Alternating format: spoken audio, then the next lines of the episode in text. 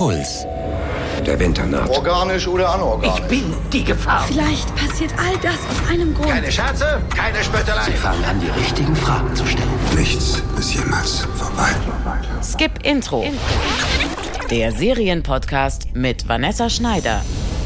Wir skippen hier das Gelabere und gehen gleich richtig tief rein in den Serienstoff. In dem Sinne, herzlich willkommen zu Skip Intro und schön, dass ihr dabei seid. Ich bin nicht so die Romantikerin, ehrlich gesagt, auf Liebesgeschichten in Serien kann ich in den allermeisten Fällen komplett verzichten. Die sind oft so unnötig wie die Plastikverpackung im Supermarkt, aber das ist eine andere Geschichte. Für eine andere Folge. Hier geht es nämlich jetzt um Serien, in denen Beziehungen eine wichtige Rolle spielen, grob gesagt, um romantische Komödien, weil die haben ein Problem, was man gar nicht so richtig mitkriegt, wenn man nicht drauf achtet. Die lassen nämlich Stalking, Belästigung und manchmal sogar Vergewaltigung harmlos, romantisch und lustig aussehen. Und warum das so schlimm ist und was die Serie You auf Netflix damit zu tun hat, darüber spreche ich mit der Autorin, Journalistin und Serienliebhaberin Katrin Wessling. Ihr letztes Buch handelt, kurz gesagt, von unserem Leben unter Selbstoptimierungszwang und Erfolgsdruck und heißt Super und dir und ist sehr zu empfehlen. Hi Katrin. Hallo. Ich freue mich mega, dass du dabei bist. Ja, ich mich auch. Die Serie You ist ähm, die Adaption von dem gleichnamigen Buch der Autorin Caroline Kapnis. Ähm, du bist ja Autorin. Mhm. Welches, vielleicht auch subversive Buch würdest du gern mal als Serie sehen? Boah, gleich mal so eine einfache Frage zum Einstieg, damit wir ganz locker anfangen. ähm, also boah, ich bin ein Riesenfan vom Zauberberg. Ich glaube, das wäre richtig lustig. Äh, so ein bisschen so wie Legion oder so. Also so äh, hätte ich das, glaube ich, ganz gerne. Physiker fände ich auch geil. Also ich fände so die ganzen alten Klassiker wären mal ganz cool als Serien, ja. So mit einem modernen Update quasi. Ja, aber auch nur so ein bisschen. Oder auch gerne eigentlich nicht modern, aber geil aussehend. Bin ich voll bei dir.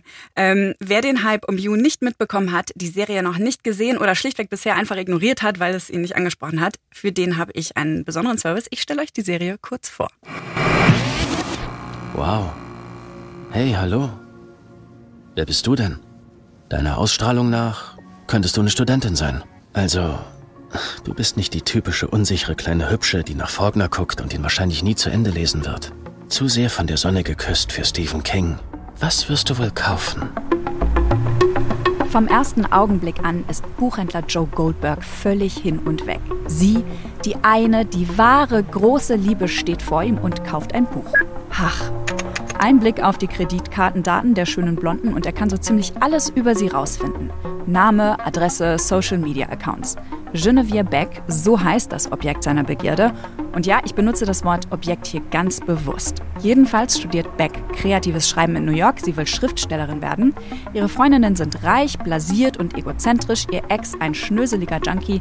Scheint also, als käme der strahlende Ritter Joe Goldberg gerade zur rechten Zeit.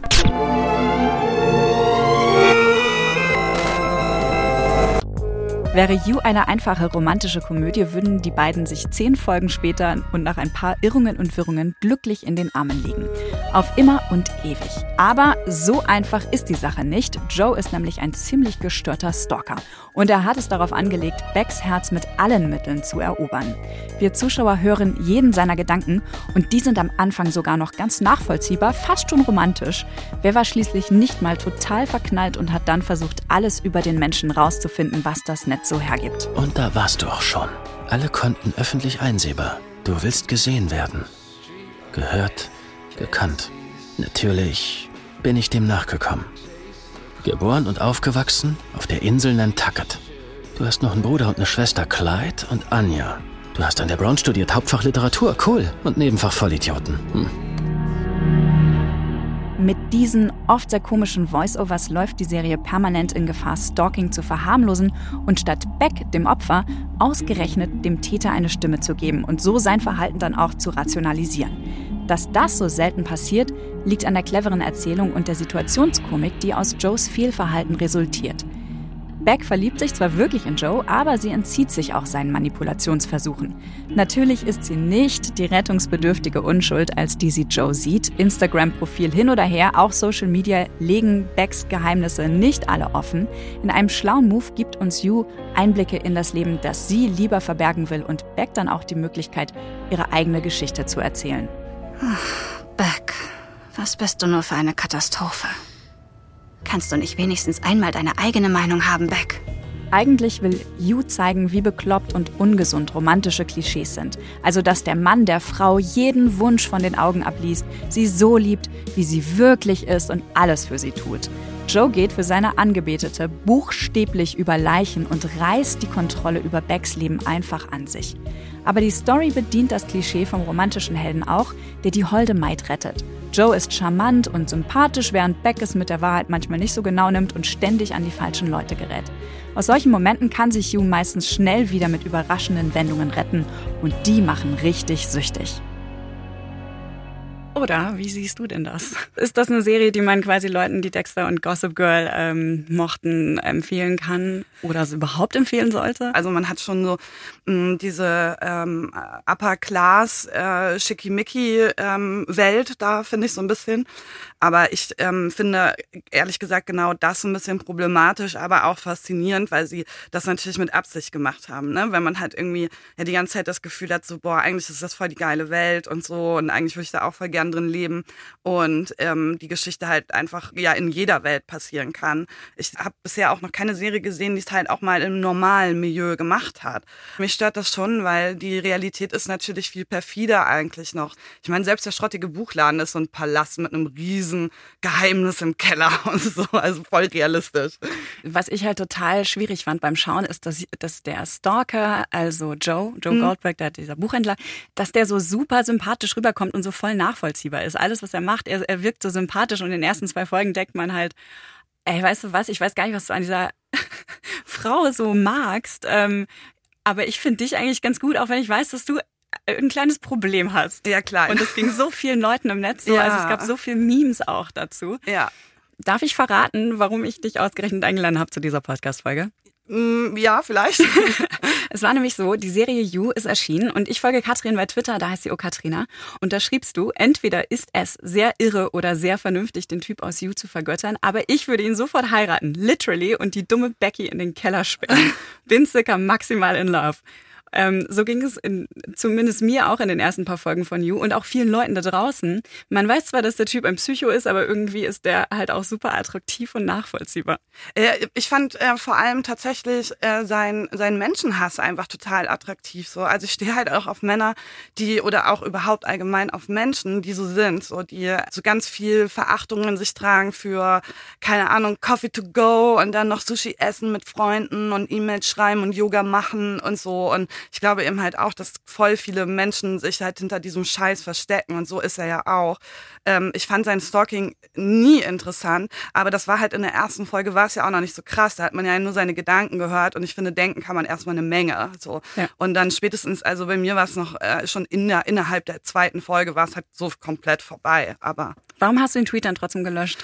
Mm, weil ich den einfach nicht angemessen fand, insoweit, dass ich ja dann gemerkt habe, was er halt wirklich, also wo das halt drauf hinausläuft. Und ich finde halt, man sollte schon dann einen Moment warten, bevor man sowas twittert. Und ich würde das auch nicht nochmal machen, dass ich an so einem frühen Zeitpunkt von der Serie so ein Urteil darüber treffe. Ich hatte mich allerdings auch vorher gar nicht über die Serie informiert. Ne? Für mich war das so, oh, Dan ist wieder da, Gossip Girl. Und er ist voller Verachtung für die Gesellschaft. Ich liebe ihn. Ja. ja. Ein bisschen dumm halt, ja. Aber es ging vielen Leuten so, wie gesagt. Ja, super vielen eigentlich. Ne? Also es gab auch echt große Diskussionen dann unter meinem Tweet. Hm, das war halt auch interessant. Ich fand es halt nur ein bisschen äh, drüber. Also mir wurde dann zum Beispiel von einer Userin vorgeworfen, ich äh, würde, ähm, äh, also gerade ich als Feministin dürfte und so, ne? Und ich dachte so, Moment, Moment, Moment mal. Also ich habe ja schon gesagt, ne, es ist alles ganz schlimm und so und habe den Tweet auch gelöscht.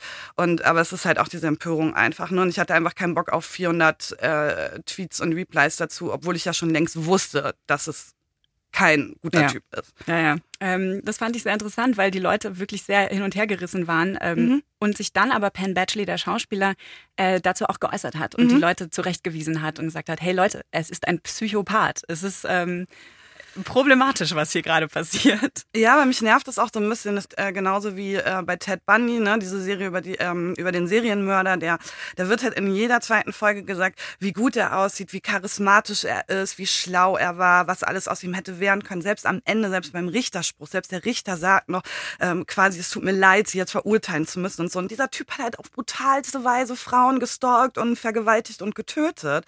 Und das ist halt so dieses Netflix-Prinzip mittlerweile, habe ich das Gefühl, so so erstmal was so genau in diese Richtung zu manipulieren und dann zu sagen, oh Leute, ne, ihr versteht das alle ganz falsch. So. Und es gibt dem natürlich einen Riesenschub. Ich habe ähm, die Ted Bundy-Serie auch erst geguckt, nachdem ähm, Netflix immer wieder gesagt hat, Leute, hallo, Serienmörder, gefährlich mhm. und so. Ja. ja, stimmt natürlich. Aber das kommt dann in dem Fall natürlich auch viel zu spät, so eine Warnung. Ja, eben. Was ich halt total einerseits schwierig, andererseits spannend finde, weil es ja irgendwo auch diese Subversivität aus der Serie ähm, belegt, dass er eben so attraktiv und harmlos wirkt und fürsorglich. Aber warum ist es für uns so einfach, über dieses Verhalten, über sein, über sein Fehlverhalten, über seine, seine wirklich pathologischen Verhaltensweisen hinwegzusehen?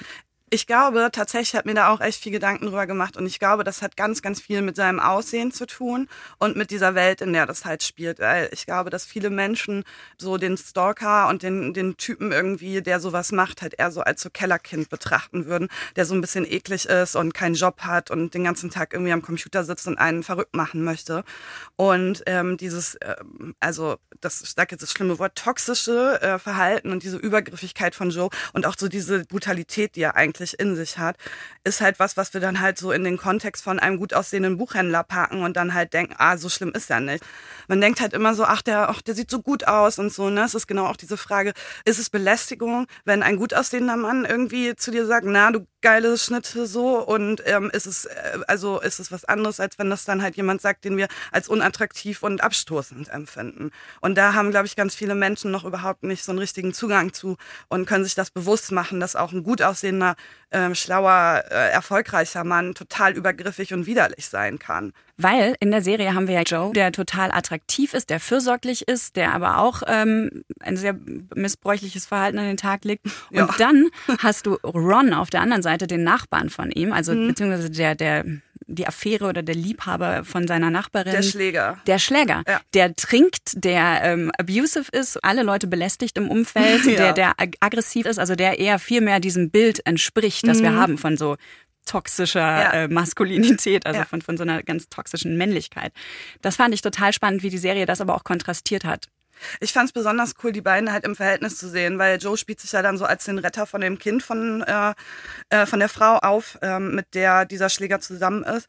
Das zeigt aber auch, dass solche Männer, ähm, und es sind halt hauptsächlich Männer, die diese Art von Gewalt zeigen. Es gibt auch weibliche Stalker und alles, ne? Es gibt auch äh, sehr viele weibliche Gewalttäter. Aber dieses, genau dieses spezifische Verhalten, was Joe hat, ist auch so ein Männerverhalten. Und diese Männer haben so diese Eigenschaft zu denken, dass sie selber nicht böse sind. Also für Joe ist das ja auch so, der, der schlagende Nachbar ist Müll und er selber ist halt eigentlich voll der gute Guy, der halt die Frauen rettet. Das ist halt so dieses total ähm, narzisstische ähm, Psychoverhalten einfach. Mhm. Wie ging es dir eigentlich damit, dass Beck die ganze Zeit so sprachlos gewesen ist? Also so wenig überhaupt was gesagt hat, kaum Wortanteil hatte und wenn, dann haben wir es nur aus seiner Sicht erfahren. Ja, ich weiß nicht. Das ist natürlich auch manipulativ einfach. Ne? Also ich fand ganz ähm, interessant, was du vorhin gesagt hast, dass ähm, sie ja trotzdem auch wehrhaft ist. Ne? Also es gibt ja immer wieder Situationen, wo sie halt dann auch durchaus so eigenen Charakter und Willen zeigt. Aber ich glaube, dass es am Ende auch irrelevant ist. Also ich glaube, die Botschaft, die ein bisschen vermittelt wird, da ist auch ein bisschen falsch, weil ich glaube, das ist halt was, was jeder Frau passieren kann. Es hat nichts mit ihr als Person zu tun und das finde ich auch ein bisschen gefährlich, dass das so, es ist so ein bisschen Victim-Blaming-mäßig auch. Ne? Man denkt die ganze Zeit so, oh Mädchen, jetzt sei doch nicht so dumm und so. Und gleichzeitig ist das halt was, was einem selber vielleicht auch überhaupt nicht auffallen würde, weil keiner davon von uns davon ausgeht, dass der Typ, den wir nur alle vier Tage mal sehen und der immer voll nett zu uns ist, ein total kranker Stalker ist. Mhm. Ja, der Moment, in dem ich Ju wirklich richtig gut fand, war dann, glaube ich, die vierte Folge, als Beck ihre Seite erzählen konnte. Zumindest mhm. so leicht. Ich gehe zu einem Autorenkurs ins Rockland. Seit wann? Seit ich mein Gedicht im Workshop vorgetragen habe. Das fanden alle ganz schmalzig. Oh, hast du wieder einen toten Welpen benutzt als Metapher für den Tod deines Vaters? Ich. Was? Ich fand ja mein Gedicht gut. Das fand ich total cool gelöst, weil diese Möglichkeit in Stories, in denen Stalking sonst vorkommt oder auch irgendwie ähm, verklärt wird oder naja, verharmlost wird, da gibt es diese Möglichkeit normalerweise für diese Figuren nicht. Und damit ist sie für mich zu einer echten runden Figur auch geworden. Mhm.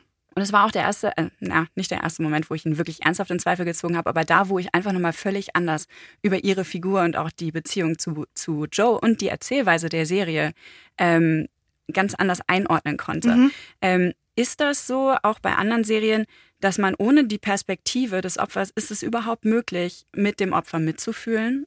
Wow, das ist echt eine schwierige Frage. Also ich glaube, das ist halt unglaublich schwierig und das ist halt ja auch das ganze Grundproblem. So, wir haben halt irgendwie ähm, den Mann, der übergriffig und mächtig ist, so auch immer in der Erzählung. Also nicht nur in der Serie, sondern auch allgemein.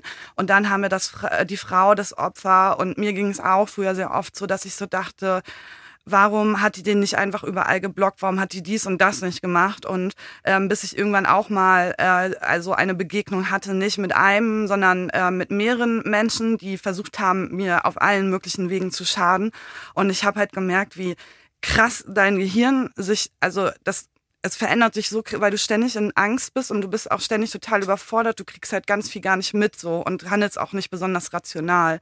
Und das ist halt so dieses Krasse, was dann für andere, glaube ich, oft nicht nachvollziehbar ist von außen, warum man bestimmte Sachen nicht gemacht hat. Und daher kommt ja auch dieses Victim Blaming.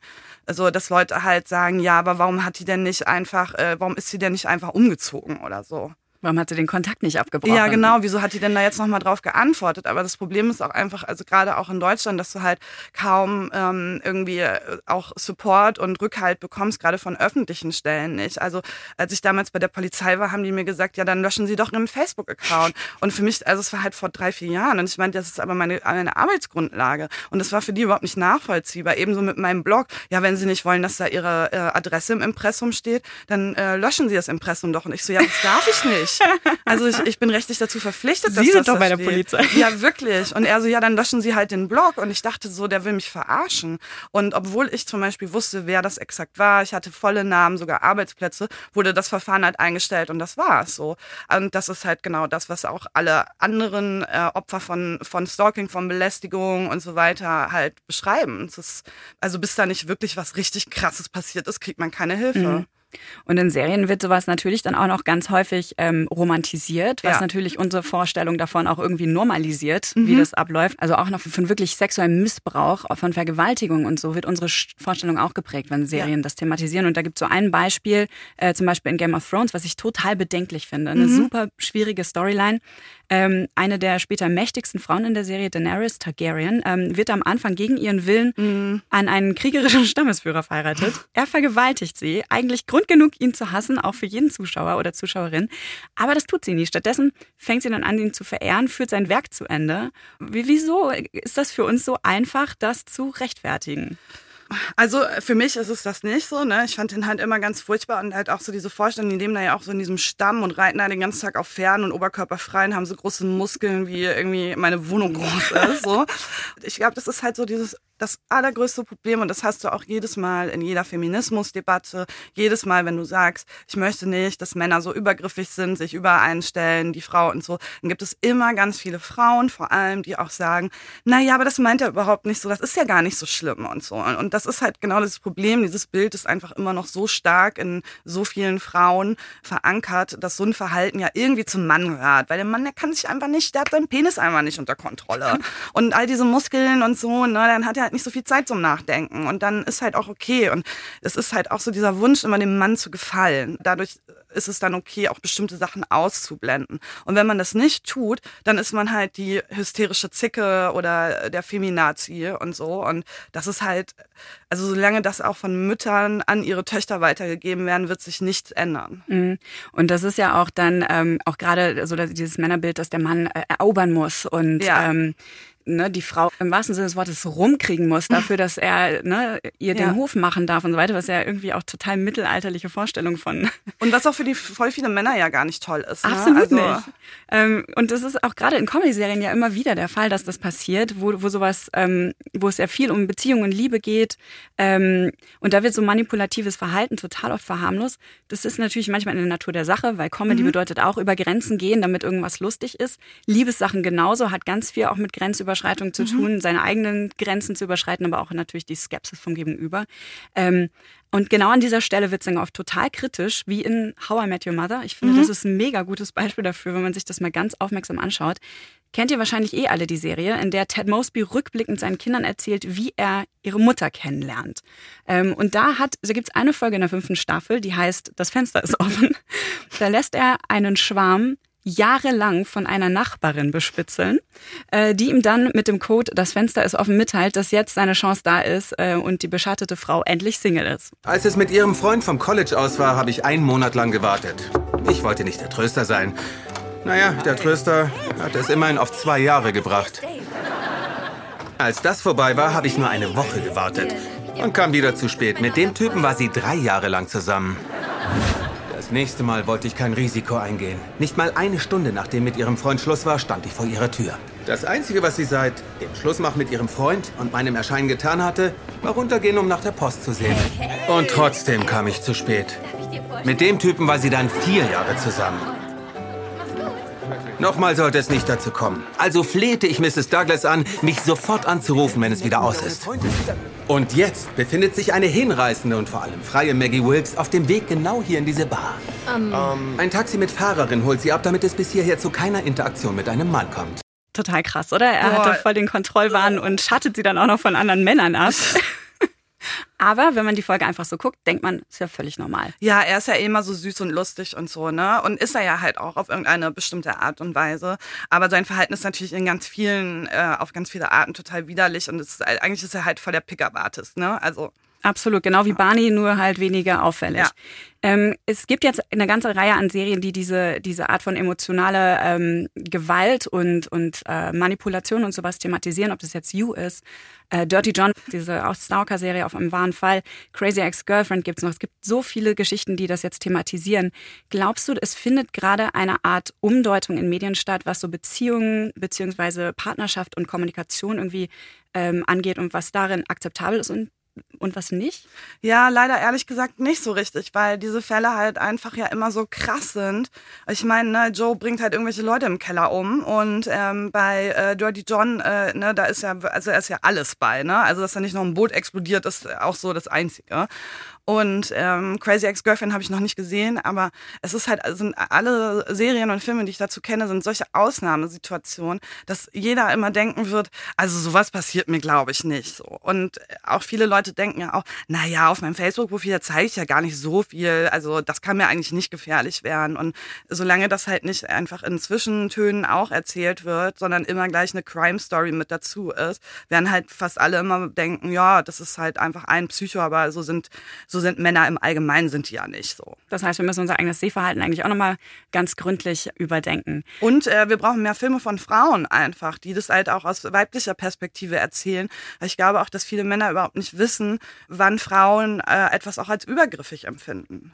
Liebe Katrin, vielen Dank, dass du dir die Zeit genommen hast. Mega gerne. Das hat mir super viel Spaß gemacht und ihr könnt ihre sehr klugen Alltagsbeobachtungen, kritischen Analysen und einfach nur sehr lustigen Posts in den sozialen Netzwerken verfolgen. Da ist sie unter O Katrina unterwegs. Noch ein Yes. Tipp, was man äh, als Serienfan unbedingt auf dem Schirm haben sollte? Im Moment, ich glaube, Umbrella Academy wird gerade richtig groß. Es ist echt auch, es ist auch richtig geil produziert. Es macht richtig Bock. Ja. Wenn ihr jetzt ins Grübeln gekommen seid zu Liebe, Sex und Beziehungen, im Puls-Podcast im Namen der Hose widmen sich Linda Becker und Ariane Alter jede Woche einem neuen Thema. Der ist sehr witzig und sehr empfehlenswert. In der nächsten Folge von Skip Intro geht's um die großartige Serie Matroschka bzw. Russian Doll mit Natascha Leon. Die müsst ihr euch unbedingt angucken vorher. Ich spreche nämlich mit meinem Kollegen und Podcaster Christian Alt darüber, was diese Serie sich bei Computer Games abgeguckt hat. Und da reden wir dann natürlich auch über Black Mirror Bandersnatch. Tipps und Feedback gern auch an mich. Worüber soll ich hier mal sprechen und auch mit wem? Schreibt mir unter podcast.deinpuls.de oder via WhatsApp unter der 0173 644 3410. Und wenn euch Skip Intro gefällt, lasst uns ein Abo und eine Bewertung da. Redaktion Katja Engelhardt und Florian Meyer-Havranek. Produktion Wilmar Schweres und Christian Heiß. Sounddesign Lorenz Schuster und Enno Rangnick. Skip Intro. Der Serienpodcast von Puls. Ihr findet uns im Netz auf deinpuls.de slash skipintro. Puls.